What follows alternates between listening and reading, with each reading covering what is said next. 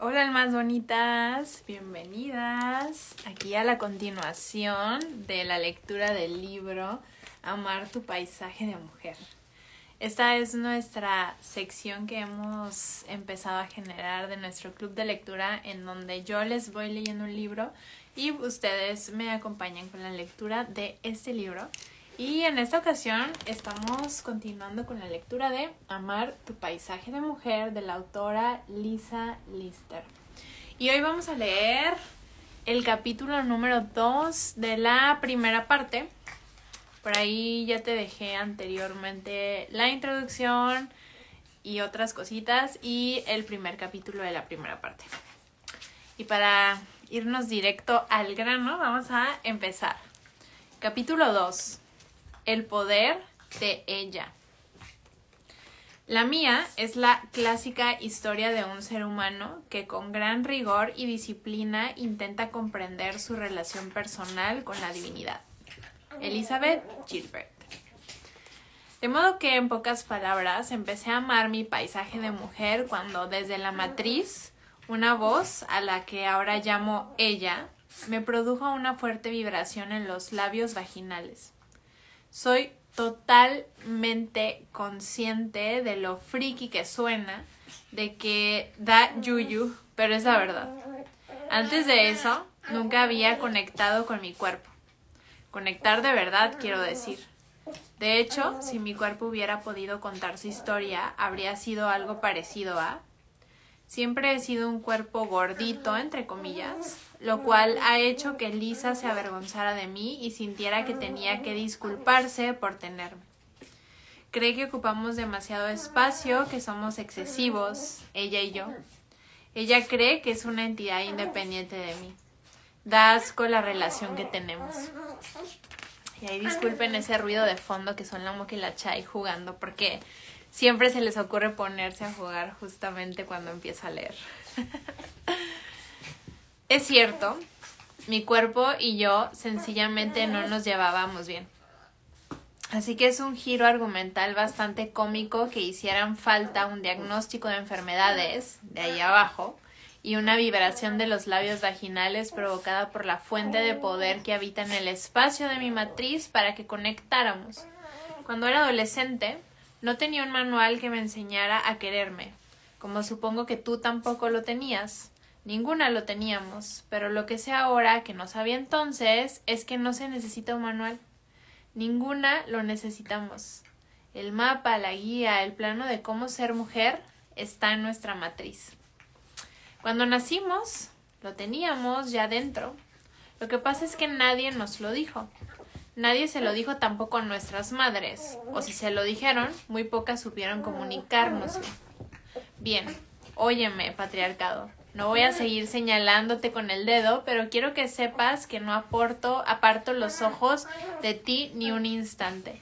Y espero que este libro te sirva de recordatorio porque cada letra y cada palabra que comparto en él es una flecha que apunta directamente a tu, a tu entrepierna. Mi matriz es mi fuente de energía. Repítelo unas cuantas veces. Familiarízate con las palabras a medida que lo repites. Grítalo, Susúrralo. Nota en qué lugar del cuerpo choca o se encuentra con alguna resistencia mientras lo dices. Es una verdad, es la verdad. Sin embargo, quizá no te la creas del todo, quizá todavía no. De hecho, quizá no te resulte fácil asimilarla o no la quieras asimilar. Estate tranquila, no pasa nada. La única razón por la que sé que es verdad es porque la he sentido y hasta que sea una experiencia que tú sientas en tu cuerpo, tendrá para ti el mismo valor que cualquiera de los memes que se comparten en las redes sociales. Cuando se nos dice a diario que nuestro cuerpo es mercancía y que tenemos que recortarlo, reducirlo, moldearlo a base de bisturí o matarlo de hambre para que se ajuste a un supuesto ideal de perfección que es inalcanzable, que es producto de las manipulaciones y retoques fotográficos, ¿Cómo lo hacemos para sentir esa verdad? ya cálmense. ¿Cómo lo hacemos para sentir que el espacio que tenemos entre los muslos, el espacio que en el caso de tantas mujeres encierra culpa y vergüenza, dolor y memoria traumática es nuestra fuente de poder? ¿Cómo lo hacemos para sentir cuando llevamos tanto tiempo viviendo cómodamente anestesiadas del cuello para abajo? Poco a poco. Esto es un viaje, no una carrera. Es una invitación a que emprendas la aventura de explorar tu paisaje de mujer y esa exploración no tiene fin. Y una cosa más, la mayoría de la gente cuando se va de aventura llena la mochila de toda clase de cosas, algunas que le serán de utilidad y otras que posiblemente no. Pero cuando uno se va de aventura a explorar su paisaje de mujer, pronto te darás cuenta de que lo primero es aligerar y aligerar el equipaje. ¿Para qué te voy a engañar? Destapar tus experiencias, tus patrones de pensamiento, tus creencias y falsas verdades, y no solo las tuyas, sino también las de las mujeres de tu familia y las de tus amigas, las de tu cultura y las de la sociedad en la que vives, no es una broma. Y a esto se suma, aunque no es mi intención presionarte, la responsabilidad de estar haciéndolo en nombre de todas las mujeres que han existido y de todas las mujeres que existirán. Lo bueno es que el trabajo de hacerlo, y cuando digo trabajo me refiero a trabajo del bueno, profunda sanación pélvica, juego, placer y alegría, empieza, empieza y termina en ti. Es decir, cuando hagas el trabajo de sanarte, sanarás a todas las mujeres. Nuestra posición de partida no será la misma. El terreno en el que estamos, en sentido físico y metafórico, será distinto, pero la razón para dar el primer paso. Ah, esa es la misma en todas y cada una de nosotras. Señorita ha sido llamada a escena. Ser una chica llamada. Bien, te prometí hace unas páginas que te hablaría de la llamada y es porque yo soy una chica llamada, que no es lo mismo que una call girl. Eso es algo muy diferente. Aunque si en vez de escuchar a tu gran corazón palpitante estás prestando tus servicios en un trabajo o en una vida en, en los que te dejas explotar, quizá haya también algo de eso. Una chica llamada experimenta la vida momento a momento. Está en sintonía con los ciclos, ritmos y estaciones femeninos que le permiten ser plenamente dueña de su feminidad divina, del poder de ella. Trabaja dentro, no fuera, confía en sí misma y disfruta conciencia de habitar un cuerpo de mujer. Una chica llamada sabe que aceptarse es el requisito para superarse. Una chica llamada no pone demasiado empeño en conseguir unos resultados concretos. Se planta, extiende sus raíces en madre tierra, escucha su vagina, confía en su instinto, eleva el corazón y las tetas al sol y permanece abierta a las infinitas posibilidades que se presentan cuando colaboramos con ella. Suena bien, ¿verdad? Pero ¿qué pasa si la cagas? O las cosas no salen como te habría gustado. O salen tan de puta madre que te sientes desbordada. Deja que el miedo y la ansiedad se queden donde están y actúa a pesar de ellos. Actúa sin preocuparte por cuál sea la acción o cómo pueda resultar o qué pueda conducir. Actúa simplemente porque has sido llamada. Te desafío. Si echo la vista atrás, veo que ella me fue dejando pistas durante toda mi infancia y la más clara fue un personaje de dibujos animados. Chira, mi ídolo. Veía Chira, la princesa del poder, todas las semanas y su historia era más o menos esta. Chi es secuestrada nada más nacer por una fuerza maligna controladora de mentes que la retiene cautiva. Desde que nacemos, una fuerza controladora, el patriarcado, nos tiene cautivos a todos. Chi recibe de una hechicera una espada de poder para que lidere la gran rebelión contra la fuerza controladora de mentes. Todas tenemos acceso a una fuente de poder y cuando la reconozcamos en la raíz de nuestro cuerpo de mujeres, la humanidad femenina ya no será tan fácil de manipular y controlar.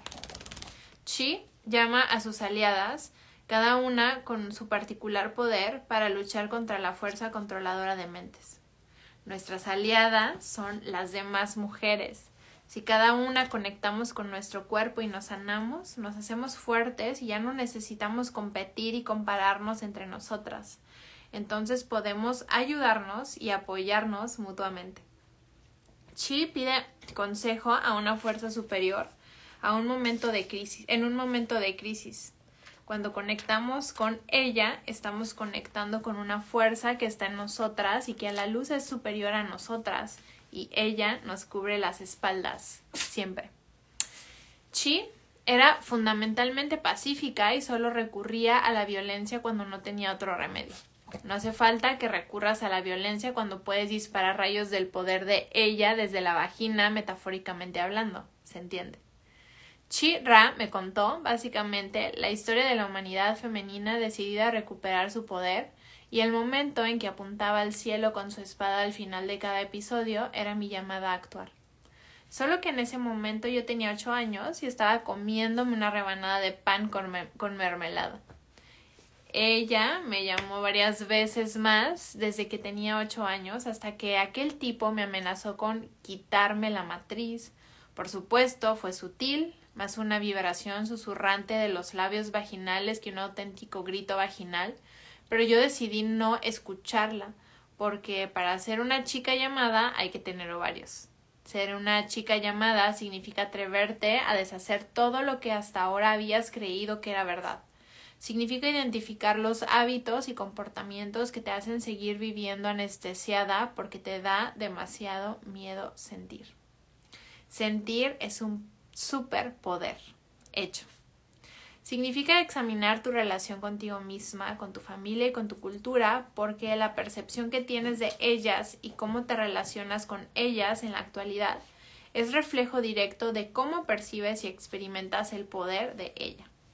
Así que si durante mucho tiempo elegí, así que sí, durante mucho tiempo elegí la opción más cómoda, la de mejor me quedo como estoy. Confidencia sobre ella. La comodidad no dura demasiado. Es posible que ella te deje salirte con la tuya cuando tienes ocho años, pero siente que la ignoras. Pero si siente que la ignoras, puede hacer que Kalima, la diosa oscura, se pegue a tu culo y te haga bailar como si tuvieras la vagina en llamas. Si ella se siente ignorada durante demasiado tiempo, te hará arrasar con todo, hará que se te tambalee todo lo que crees saber y te gritará y te arañará por dentro hasta que escuches. Esta es mi experiencia de ella. La tuya quizás sea distinta. Lo más probable es que esperes y supliques que lo sea, pero si quieres que te diga la verdad, en este momento yo no querría que nada hubiera sido distinto. Déjame presentarte a ella. Ella es la divina, la gran madre, la diosa, sacerdotisa, sanadora, bruja, mujer sabia, mujer salvaje, chamana, amiga espiritual, arpía. Ella es todos los arquetipos femeninos que conoces y todos los que aún te quedan por descubrir. Ella es yo, ella eres tú, ella es el instinto, ella es esos momentos en los que bailas como si te mirara nadie y ella es esos momentos en los que bailas como si todos te estuvieran mirando. Ella es anárquica, salvaje, indómita. Ella te anima a perder el control una y otra vez. Ella te lleva a la oscuridad porque sabe que serás capaz de arreglártelas. Ella te impulsa a destruir y dejar atrás las partes de ti o de tu vida que ya no te sirven. Ella quiere que te pongas en pie, de eso no hay duda pero también quiere que tengas unas raíces fuertes que te sostengan. Ella da sentido a tu voz. Ella es incatalogable y no admite ninguna clase de etiquetas. Tu intuición y tu saber profundo son la dirección que ella te marca desde lo más profundo de tu matriz y sus indicaciones son tan acertadas que cuando más, cuanto más en contacto estés con ella, cuanto más la conoces, más sensible te vuelves y también más audaz a la hora de reclamar tu poder, pase lo que pase. Ella se presenta sin que nadie la haya invitado y exige que tú lo hagas también. El patriarcado la pisoteó hasta enterrarla, pero eso la hizo fuerte, porque a pesar de lo que el patriarcado quiere hacernos creer, la energía femenina no tiene miedo a la oscuridad. De hecho, es donde mejor se desenvuelve porque ella es la oscuridad. Por eso, si notas cualquier clase de malestar ahí abajo, si el síndrome premenstrual te pone fuera de ti, o si la depresión, la ansiedad, el miedo o la vida en general son como una patada en tu vagina, te ruego que mires hacia abajo. Te ruego que inspires por la nariz profundamente hasta que el aire entre en el espacio de tu matriz, que retengas la respiración durante unos instantes, sueltes el aire por la boca y dirijas hacia abajo la atención. Entra en tu cuerpo, entra en el espacio de tu matriz y, y encuéntrate con ella allí. Hace mucho que ella te espera. Presencia corporal. No es suficiente con que tengas una comprensión intelectual o emocional de este trabajo. Necesitas sentirlo en el cuerpo. Ya normalmente hacemos lo que sea para salir del cuerpo. Queremos escapar de la experiencia humana pero esta es una invitación a que hagas justo lo contrario. Es una llamada a entrar. Te invito a que cada mañana, antes de levantarte, conectes con tu cuerpo y estés presente en él. Disfruta de estar en tu cuerpo. Acarícialo. ¡Chay! ¡Cálmate! Acarícialo. Acaríciate la tripa y dile a tu matriz, te quiero. Estate atenta a lo que está ocurriendo en ella. Con esa imposición de manos establece una relación carnal entre tú y ella. Es esencial, fundamental. Es algo tan sencillo que tu mente y tu ego se pondrán furiosos. Tu mente quiere que todo sea complejo, quiere respuestas, le gusta complicar las cosas. Familiarízate con la sencillez. El propósito de compartir contigo esto y todo lo demás es que lo sientas, no que lo intelectualices. Así que si tienes dudas, ponte una mano encima del espacio de la matriz, respira profundamente y estate presente en tu cuerpo. Tu cuerpo es tu casa, así que vuelve a él una y otra vez. Mi conexión con ella. Mientras soñaba de qué trataría este libro, Leí mucho sobre la prehistoria de Malta, sobre ella y su paisaje de mujer sagrado. Esta pequeña isla, situada al sur de Sicilia, es el epicentro de ella. Más de 50 templos de la diosa y sepulturas megalíticas con forma de matriz de más de 5.000 años de antigüedad adornan su paisaje. Oí la llamada y reserve un vuelo. Por si aún no lo habías adivinado, sí, Ahora, Malta es mi lugar favorito del mundo. Una tarde calurosa, el vikingo y yo visitamos Agar Kim y Mhandra, dos de los templos más grandes en el lado oeste de la isla. Cuando entramos en el recinto sagrado, el guía, un maltés bajito y sonriente, me hizo una seña con la mano para que me acercara. Eso hice, devolviéndole la sonrisa. El vikingo está acostumbrado a esta clase de cosas, tengo cierto éxito entre los hombres de más de 50 años. El guía, sin sonreír ya, me tocó suavemente la mano y en un tono súper bajo y muy serio me dijo Eres la soñadora maltesa. Estás aquí para hacer el trabajo de ella. Te lo juro, un escalofrío me recorrió de la cabeza a los pies. Señal inequívoca de que estaba a punto de vivir algo sagrado, lo cual es un privilegio espeluznante. Por si no conoces a la soñadora maltesa, es la escultura de una diosa dormida de enormes caderas que se encontró en el hipogeo de Hal Saflieni, una necrópolis subterránea. El guía, o mi guía, como lo llamo ahora, estuvo sentado con nosotros durante más de una hora hablándonos de los templos y de que nadie se refiere a su carácter femenino prehistórico, hasta el punto de que la versión oficial duda de si la estatua de la diosa de más de dos metros de altura encontradas en el templo de Agar Kim no representarán en realidad a luchadores de sumo. Sé que no, ¿vale? Habló, habló de que eran un gran lugar de culto a la diosa y de que su principal propósito era traer el poder de las estrellas a la matriz de la tierra. Mi guía me confió un ritual que me indicó que hiciera en la primera cámara del templo de Mnahdra, me dijo que estaría sola y que ella me recibiría ahí. Al mirar a mi alrededor vi que el recinto estaba lleno de turistas, pero mi guía me aseguró que todo iría bien y nos condujo al vikingo y a mí hacia el camino de la costa baja por el acantilado hacia Mjandra. A la entrada del templo, la multitud se dispersó y me encontré sola en la primera cámara, tal y como mi, mi guía había predicho. Recité en un susurro el conjuro que me había dado, me quedé en pie con las piernas separadas a la distancia de las caderas y respiré larga y profundamente hasta que el aire me llenó por completo la matriz, como explico en la página 36.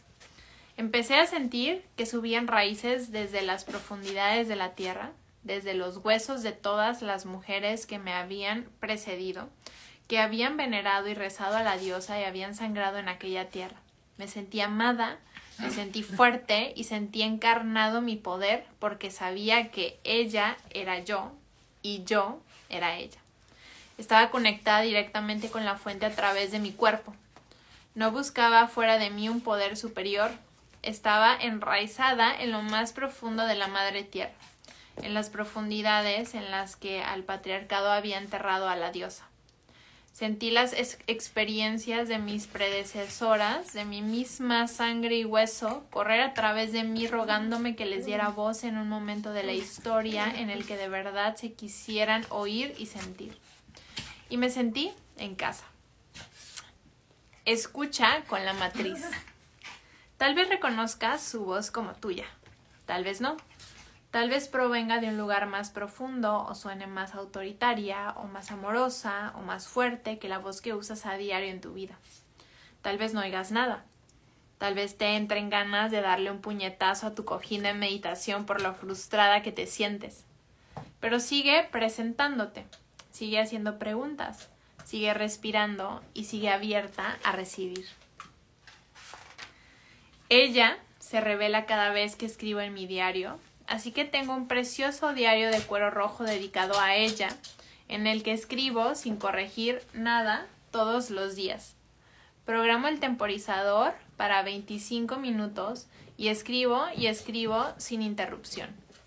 Escribo lo que sea para quitar de en medio cualquier tontería de mierda y dejo que ella hable a través de la palabra escrita. Ay, estas niñas andan muy activas. También puedes usar las cartas del tarot y un juego del oráculo. Yo utilizo las cartas del oráculo de Sasishi, una herramienta de adivinación que creé a la luz de 13 lunas llenas y que son las distintas caras, apariencias y aspectos de ella.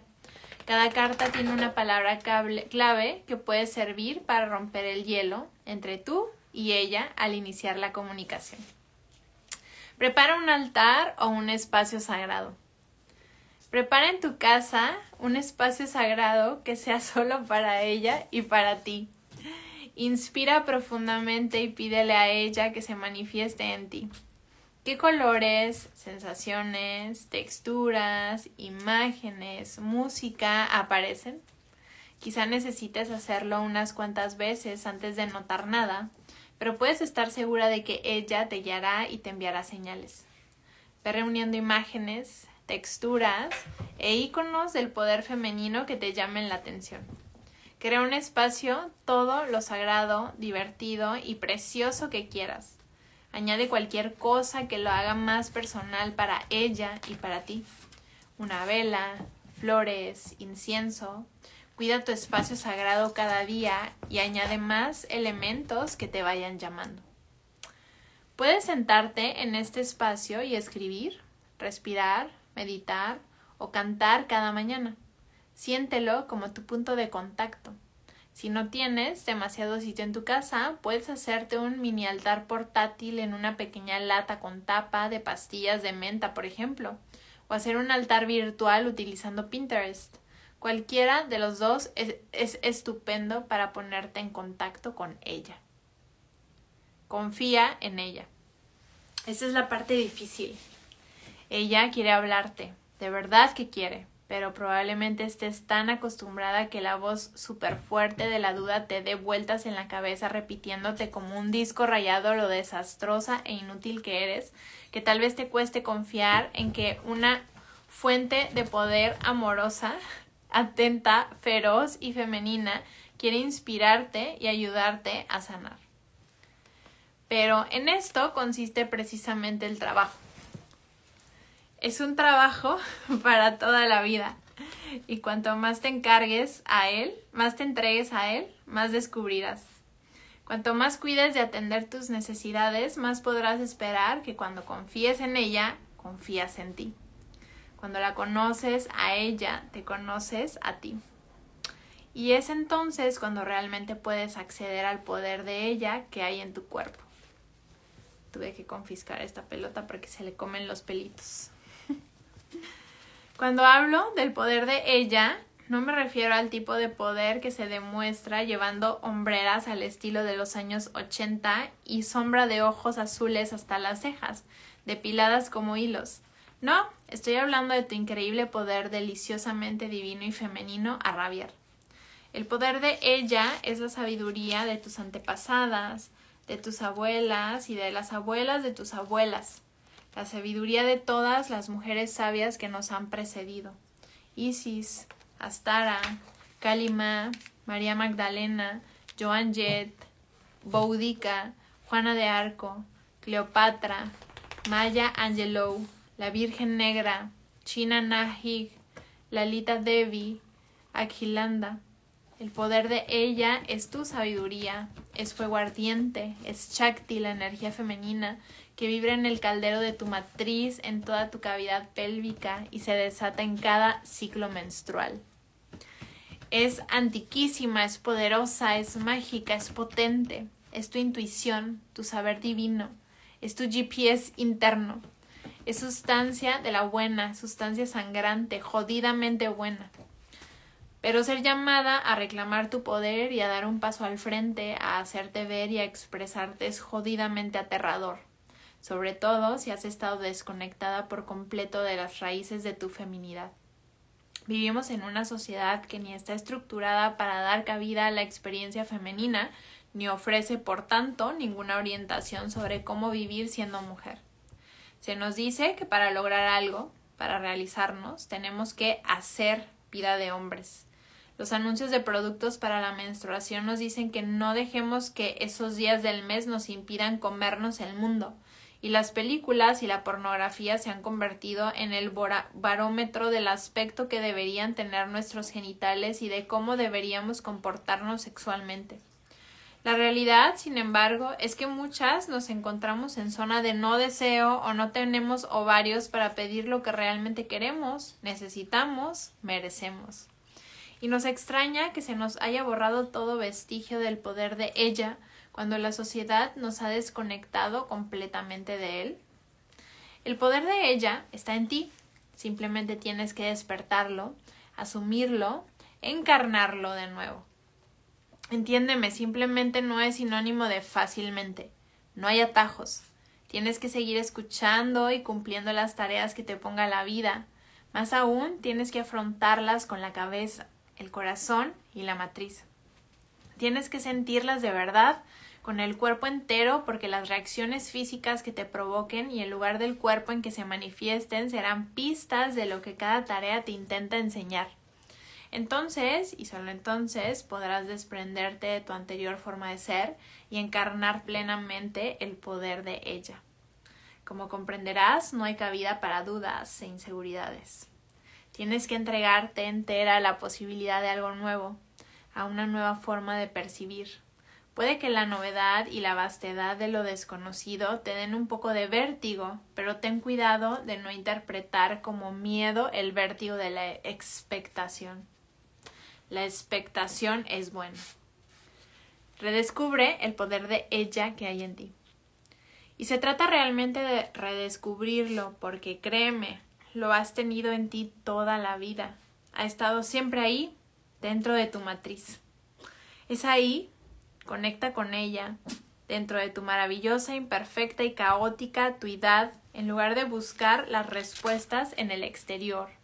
Y siempre, siempre, siempre encontrarás la verdad.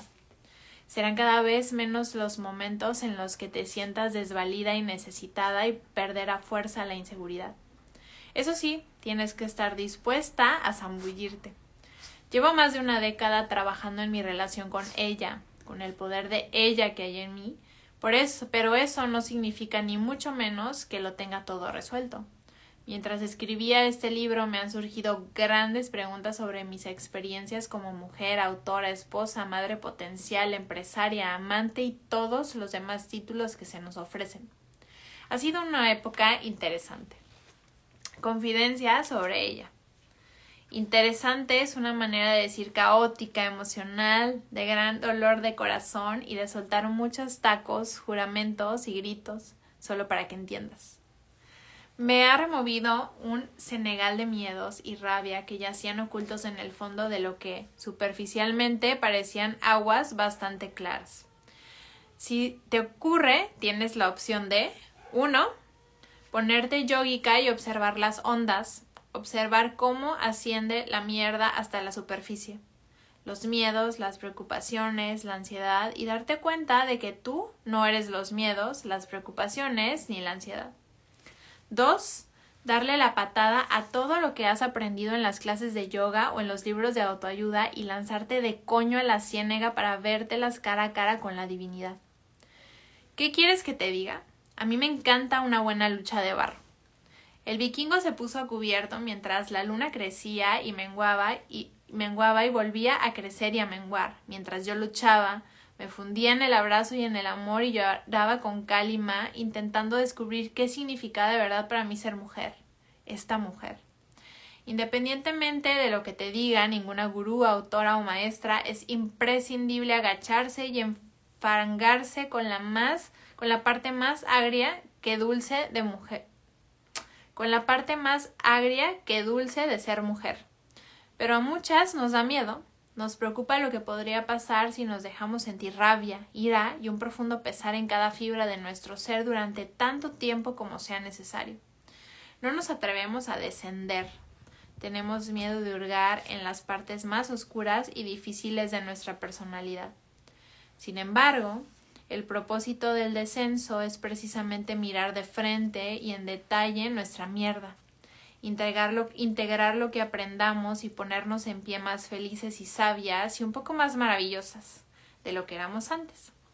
Es el viaje de la heroína, es la antiquísima historia de la diosa Inanna es la iniciación femenina. El problema es que poco a poco los antiguos ritos y, y rituales femeninos han sido reemplazados por empalagosos cuentos de princesas felices para siempre, entre, entre comillas, y sesiones maratonianas de las Kardashian, un capítulo tras otro, porque vivimos en una cultura en la que las emociones suelen calificarse de peligrosas, entre comillas, histéricas, entre comillas, o irracionales, entre comillas y para que no se nos tache de locas ponemos la mayor distancia posible entre nosotras y lo que sentimos. Cada una tenemos muestra nuestras maneras predilectas de anestesiarnos. Las mías son el azúcar y los reality shows. Enterramos el material oscuro porque oímos todo el tiempo que tenemos que pensar positivo, entre comillas. Luego nos vamos a buscarnos a sesiones de terapia, a lugares exóticos, a relaciones que sabemos desde el primer momento que no van a hacernos ningún bien, colgándonos del hombro un bolso de diseño y poniéndonos unos zapatos bonitos.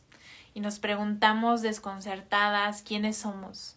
Bajamos nuestra intensidad de luz y nos mostramos sonrientes y complacientes, porque nos han dicho que si no si nos expresamos plenamente y gritamos, si chillamos cuando tenemos un orgasmo, somos unas salvajes, no sabemos controlarnos.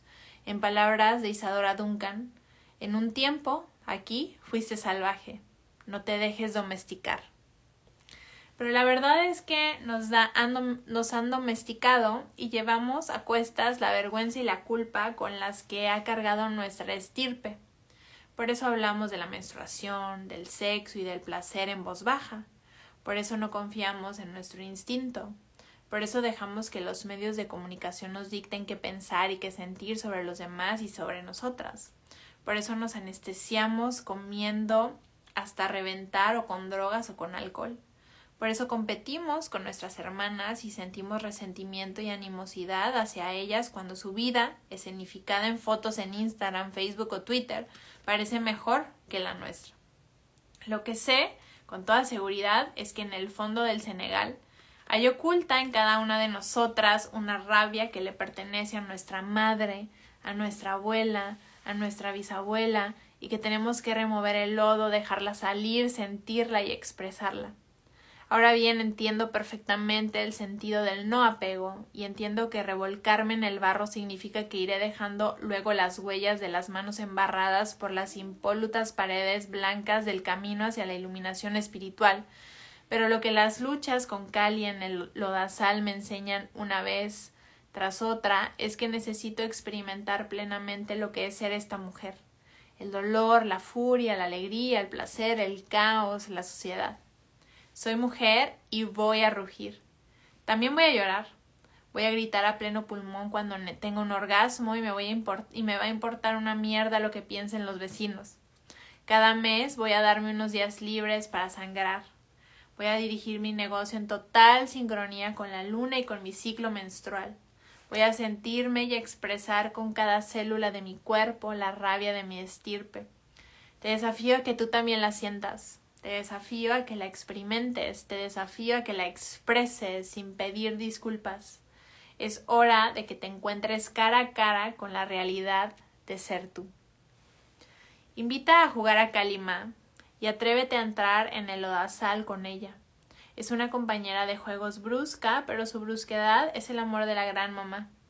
Desde él hay luego lo que quieras, haz luego lo que quieras, crea, ama, monta un negocio, disfruta del sexo, escribe un libro, baila, canta, viaja. En el mundo faltan mujeres que estén dispuestas a, vivir la vida metidas hasta la cintura en el barro y la inmundicia de lo que en verdad es ser mujer. ¿Cómo saber que has conectado con el poder de ella? Te sentirás conectada y plenamente en tu poder. Respirarás relajadamente. Te sentirás rebosante con independencia de lo que esté ocurriendo, ocurriendo en tu mundo exterior y exudarás una seguridad que proviene directamente de tu centro, la clase de seguridad que no se puede fingir. Por el contrario, no vivir tu verdad, no estar conectada con el poder de ella, se traducirá, por ejemplo, en compararte continuamente con las demás mujeres, quejarte a todas horas, hacer ver que eres alguien que no eres, ponerte frenética por cualquier cosa, sentirte ansiosa o desbordada, recurrir a la comida, el alcohol, las drogas, las redes sociales o la televisión para poder con la vida. En cada mujer se manifestará de una manera, pero tener una idea de las diferencias básicas entre lo uno y lo otro te ayudará a saber cuándo estás sintonizada con el poder de ella y cuándo no. Por ejemplo, si me comprometo en un nuevo proyecto o acabo de conocer a alguien, la prueba de fuego es preguntarme ¿Cómo estoy respirando? ¿Qué siento? Ser consciente de tu sentimiento más profundo es la clave para mantenerte en tu camino de la verdad. Y el camino de la verdad hay que cavarlo con pico y pala. Así que para despertar el extraordinario poder de ella que está deseando manifestarse a través de ti, sé consciente de cuándo estás fuera de sintonía con tu verdad.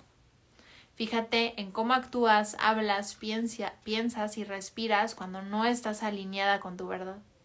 Presta mucha atención a las diferencias de cómo te sientes en unos momentos y en otros. Ten por seguro que si prestas atención las cosas empezarán a cambiar y que ver las cosas de distinta manera es el catalizador de Kalima para los cambios espirituales. A veces esos cambios pueden ser un poco incómodos. Ja, me estoy quedando muy, muy, muy corta. Pero es algo bueno. Cada experiencia, cada situación en la que te encuentras o cada persona que conoces es una magnífica oportunidad para que fortalezcas tu anclaje en ella. Repite el mantra Estoy dispuesta a conocer mi verdad y confía en que ella te guiará. Siente tu verdad, Permite que el poder de ella pase a través de ti, que te oriente y te dé energía para experimentar una nueva manera de ser consciente de ti. Básicamente, ella te está pidiendo que desprendas todo lo que el paradigma masculino te ha enseñado a creer que eres. Piensa menos y siente más. Esa es la nueva historia de la mujer que somos. Es la historia que estoy reescribiendo sobre las mujeres porque la que nos han hecho creer que era verdad resulta ser puta mentira. La historia en la que somos demasiado entre comillas o no lo suficiente entre comillas. La historia en la que nos hemos olvidado de bailar, de tocarnos, de darnos placer. La historia en la que nos centramos en profunda y jugosa comunión con la en la que no entramos en profunda y jugosa comunión con la divinidad con ella. La historia en la que ignoramos nuestra naturaleza salvaje, indómita y cíclica. La historia en la que no celebramos la menarquía, la menarquía y no honramos nuestro tiempo de sangrado menstrual, sino que lo maldecimos y lo que más querríamos es que no existiese la historia en la que no tenemos ni puta idea de quiénes somos porque no nos atrevemos a reclamar y encarnar el poder de ella o no sabemos cómo hacerlo. Por eso estoy aquí. Es mi misión hacer todo lo posible porque hablar de nuestros úteros, ovarios y vaginas o de nuestra naturaleza cíclica sea menos científico y más relevante para nuestra vida cotidiana. Y así, cuando un médico te proponga quitártelo todo, o te sientas culpable por haber abortado o por no concebir o pienses que te estás volviendo loca o entres en una depresión, sepas qué hacer al respecto y por qué, y puedas también ayudar a una hermana que se encuentre en una situación similar. Quiero que las amigas hablen de periodos y hormonas, del dolor, de la ira, de la sensualidad y, de lo que les dé la gana delante de una copa de vino, comiendo chocolate negro y vaporizándose el ioni Quiero que nunca tengamos la sensación de que hablar de nuestras partes femeninas es de mal gusto. Quiero que tengamos formas de entender y tratar la sequedad vaginal, la disminución de la libido o la falta de deseo. Pero no puedo hacerlo sola.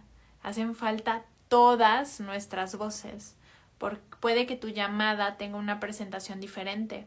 Puede que no se te llame, como a mí, a escribir libros que hablen de disparar rayos de poder de ella desde la vagina pero sea cual sea el título que te asignes, asiste de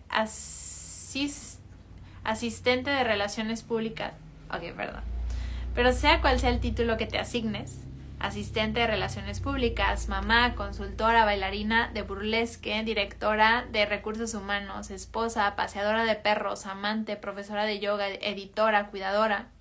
Lo que se nos está pidiendo a todas es que contemos de nuevo la historia de ella. Y listo, con esto terminamos el capítulo 2 de la primera parte del libro Amar tu paisaje de mujer de Lisa Lister.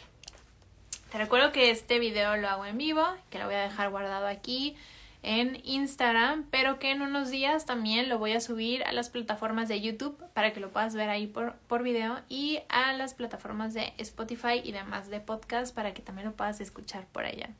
Muchas gracias por acompañarme con esta lectura.